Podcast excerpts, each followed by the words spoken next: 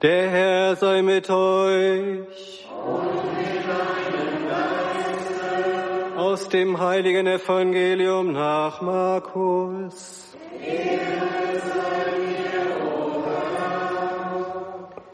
In jener Zeit kam ein Aussätziger zu Jesus und bat ihm um Hilfe. Er fiel vor ihm auf die Knie und sagte, wenn du willst, kannst du machen, dass ich rein werde. Jesus hatte Mitleid mit ihm und streckte die Hand aus, berührte ihn und sagte, ich will es, werde rein. Im gleichen Augenblick verschwand der Aussatz und der Mann war rein. Jesus schickte ihn weg und schärfte ihm ein, nimm dich in Acht, erzähl niemandem etwas davon, sondern geh, zeig dich dem Priester und bring das Reinigungsopfer dar, das Mose angeordnet hat. Das soll für sie ein Beweis meiner Gesetzestreue sein. Der Mann aber ging weg und erzählte bei jeder Gelegenheit, was geschehen war. Er verbreitete die ganze Geschichte, so dass Jesus sich in keiner Stadt mehr zeigen konnte. Er hielt sich nur noch dort oder noch außerhalb der Städte an einem einsamen Ort auf. Dennoch kamen die Leute von überall zu ihm her. Evangelium unseres Herrn Jesus Christus.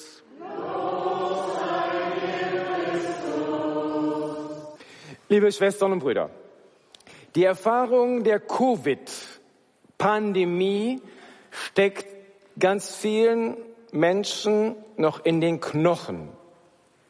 Wer von Ihnen war mindestens einmal Covid-positiv? Der zeigt eben mal bitte auf. So, ja, das sind die allermeisten. Wer, wer hat es nie erwischt?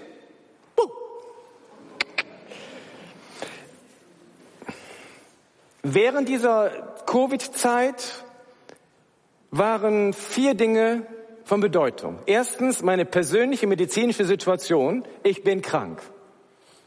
Zweitens die, das Gefühl, isoliert zu sein. Alle gehen vor dir weg. Keiner gibt einem die Hand. Die Leute weichen vor dir zurück. Du siehst immer noch irgendwelche Dinger, äh, Gesichter in irgendwelchen blauen Masken drin. Und die, die soziale Trennung, diese Angst der Menschen voreinander ist sicherlich der zweite soziale Punkt. Der dritte Punkt ist die persönliche Stigmatisierung. Ich bin krank, ich bin gefährlich, alle rennen vor mir weg. Und viertens, die religiöse Dimension. Gott, bin ich geschlagen? Bin ich das falsch gemacht? Covid als Sold der Sünde? Also religiös, persönlich, sozial und medizinisch. Wer diese Angst noch ein Stück weit in sich hat, kann vielleicht eine Ahnung von dem bekommen, was die Aussätzigen zur Zeit Jesu mitmachen mussten.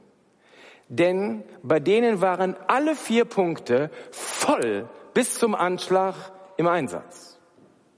Wenn sich Aussatz zeigt, Schwellung, Hautaussatz oder heller Fleck, dann weißt du, du bist medizinisch krank die Wahrscheinlichkeit der Heilung ist extremst gering und du bist wahrscheinlich für den Rest deines Lebens medizinisch nicht mehr heilbar krank. Zweitens, alle Leute rennen vor dir weg. Du musst außerhalb des Lagers wohnen. Du rennst in einer unansehnlichen Weise rum. Du warnst durch dein Äußeres schon alle. Unrein, unrein, geht weg von mir. Alle fliehen in Panik vor dir. Drittens, du weißt, ich bin von Gott geschlagen wegen meiner Sünde. Wie Miriam, die Tochter, die Schwester des Mose. Sie verleugnet Gott, maßt sich gegenüber Mose etwas an und wird mit Aussatz geschlagen. Aussatz als Sold der Sünde. Ich bin von Gott geschlagen. Und viertens, ich, das Selbstbild, ich bin ausgestoßen. Als jetzt der Aussätzige zu Jesus hinkommt, Evangelium, ein Aussätziger kam zu Jesus. Jesus wird mit irgendwelchen Jüngern und Leuten zusammenstehen. Auf einmal kommt der Aussätzige, hält sich nicht an die Regel außerhalb, kommt auf Jesus zu und ich vermute, in panischem Entsetzen weichen alle um weg, gehen alle weg, mindestens zehn Meter, um nur ja nicht mit diesem Typ in in die Nähe zu kommen, um sich nicht anzustecken. Der ist ja hochinfektiös. Und alle weichen zurück, bis auf Jesus. Der bleibt einfach stehen. Der Aussätzige kommt zu ihm, bittet ihn um Hilfe und fällt vor ihm auf die Knie. In einem Abstand werden wir sehen und sagt, wenn du willst, kannst du machen, dass ich rein werde. Jesus, wenn du das willst, dann kannst du das machen, denn in dir ist eine Kraft, die kommt von Gott und deshalb kniet er vor ihm nieder. Er anerkennt Jesu göttliche Macht. Jesus hatte Mitleid mit ihm. Das griechische Wort splansnitschomai ist ein absolut unmögliches griechisches Wort. Splansnitschomai hat was mit den Eingeweiden zu tun. Es durchfuhr Jesus, es ging ihm durch Mark und Knochen, es fuhr ihm in die Eingeweide rein, als er diesen Typ und sein Schicksal sah, und er wurde von Mitleid bewegt. Das, die, das Eingeweide ist, ist, ist der mütterliche Teil Gottes. Er war wie eine, wie eine Mutter, die ihr Kind leiden sieht und jetzt alles tut, damit dem Bengel geholfen wird. Er streckte die Hand aus. Jesus ging nicht auf ihn zu, sondern er brauchte nur die Hand auszustrecken, weil er hatte dieses hochinfektiösen Typ bis auf paar Zentimeter an sich rankommen lassen. Er braucht nur die Hand auszustrecken. Und jetzt kommt es zum Showdown. Der Hochinfekt, also er fasst ihn an. Ich bin mir sicher, er fasste ihn nicht so an.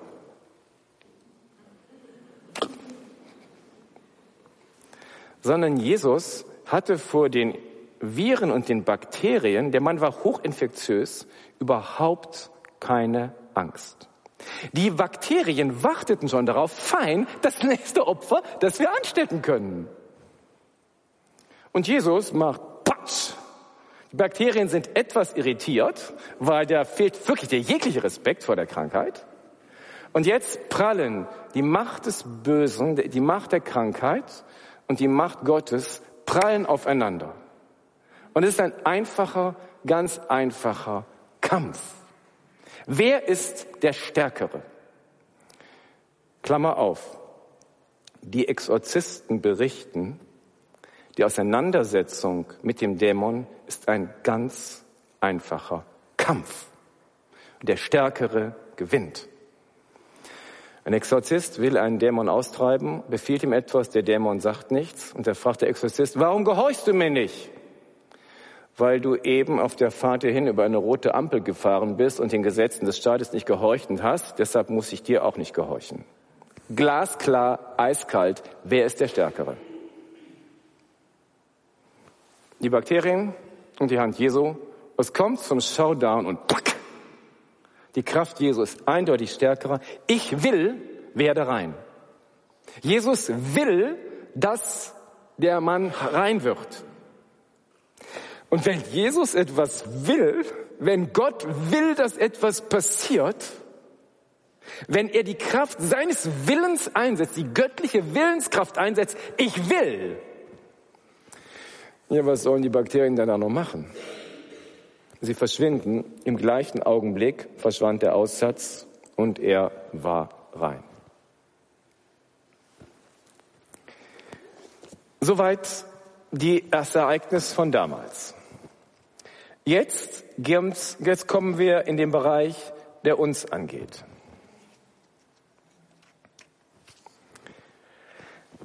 Jesus schickte ihn weg und schärft ihm ein, nimm dich in Acht, erzähl niemand etwas davon, sondern geh, zeig dich dem Priester und bring das Reinigungsopfer dar, das Mose angeordnet hat. Also der Schweigebefehl Jesu, damit die Leute nicht denken, er wäre ein Doktor, der Gesundheitspillen verteilt, sondern er ist der Messias. Der Messias kann man aber erst erkennen, wenn er durch Kreuz und Auferstehung durchgegangen ist, deshalb der Schweigebefehl. Der Mann aber ging weg und erzählte bei jeder Gelegenheit, was geschehen war. Ja, ist doch gut. So, er verbreitete die ganze Geschichte, gab Zeugnis von Jesus, gab Zeugnis von dem, was passiert war, so dass sich Jesus in keiner Stadt mehr zeigen konnte. Ja, warum denn nicht? Ja, Logo, weil das Zeugnis dieses Geheilten weckt natürlich Hoffnungen in anderen Menschen, dass bei ihnen das Gleiche passieren kann. Und wenn die Aussätzigen davon hören, ja, dann kann man die Invasion.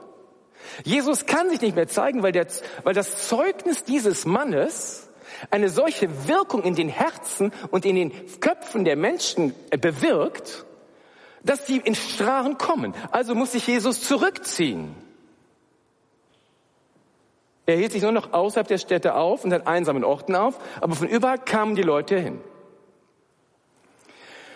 Und dann hat jetzt Bill Johnson, einer der, der führende Pastor in Bethel, hat einmal nachgedacht über den Satz aus der Offenbarung des Johannes, das Zeugnis Jesu ist der Geist prophetischer Rede.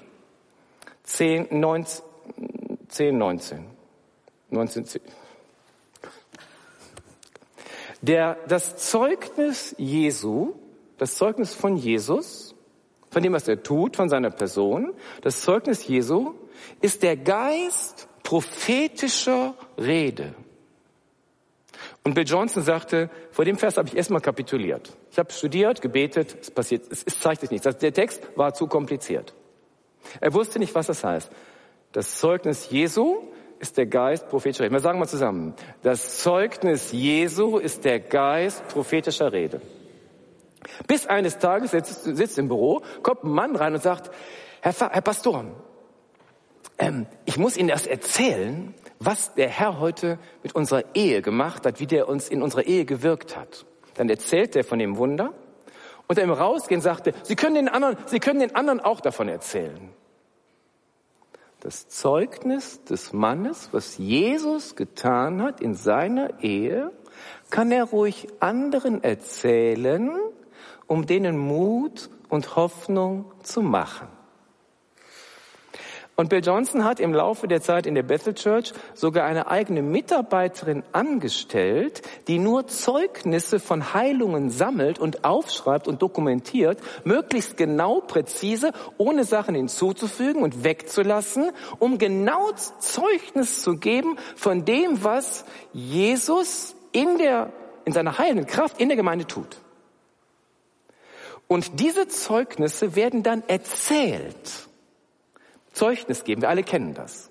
Und diese Zeugnisse haben die Eigenschaft, dass sie Hoffnung in den Menschen wecken, dass sie Mut machen, sich aus nach Heilung auszustrecken, um Heilung zu empfangen und dass sie Mut machen, für Heilung zu beten.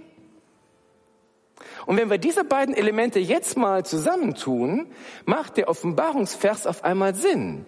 Das Zeugnis Jesu ist der Geist prophetischer Rede in die Gegenwart hinein, die Mut, uns heute Mut macht, uns nach Heilung, nach Genesung, nach Heilung durch Jesus auszustrecken und dafür zu beten.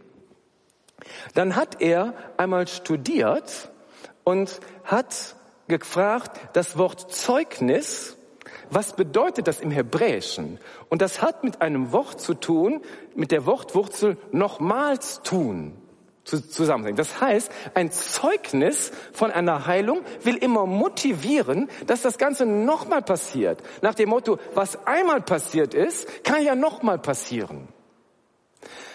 Und von daher ist es jetzt deutlich, dass dieses Evangelium uns Mut machen will, nach dem Motto, da geht noch was, weil der, der, der Herr ist der Geist. Der Herr Jesus, der Herr ist der Geist. Und der Heilige Geist will und kann jeden von uns befähigen, und er befähigt uns, um Krankheit, um Heilung zu beten, für Heilung zu beten bei anderen und uns nach Heilung auszustrecken. Denn das Zeugnis Jesu ist der Geist prophetischer Rede. Amen.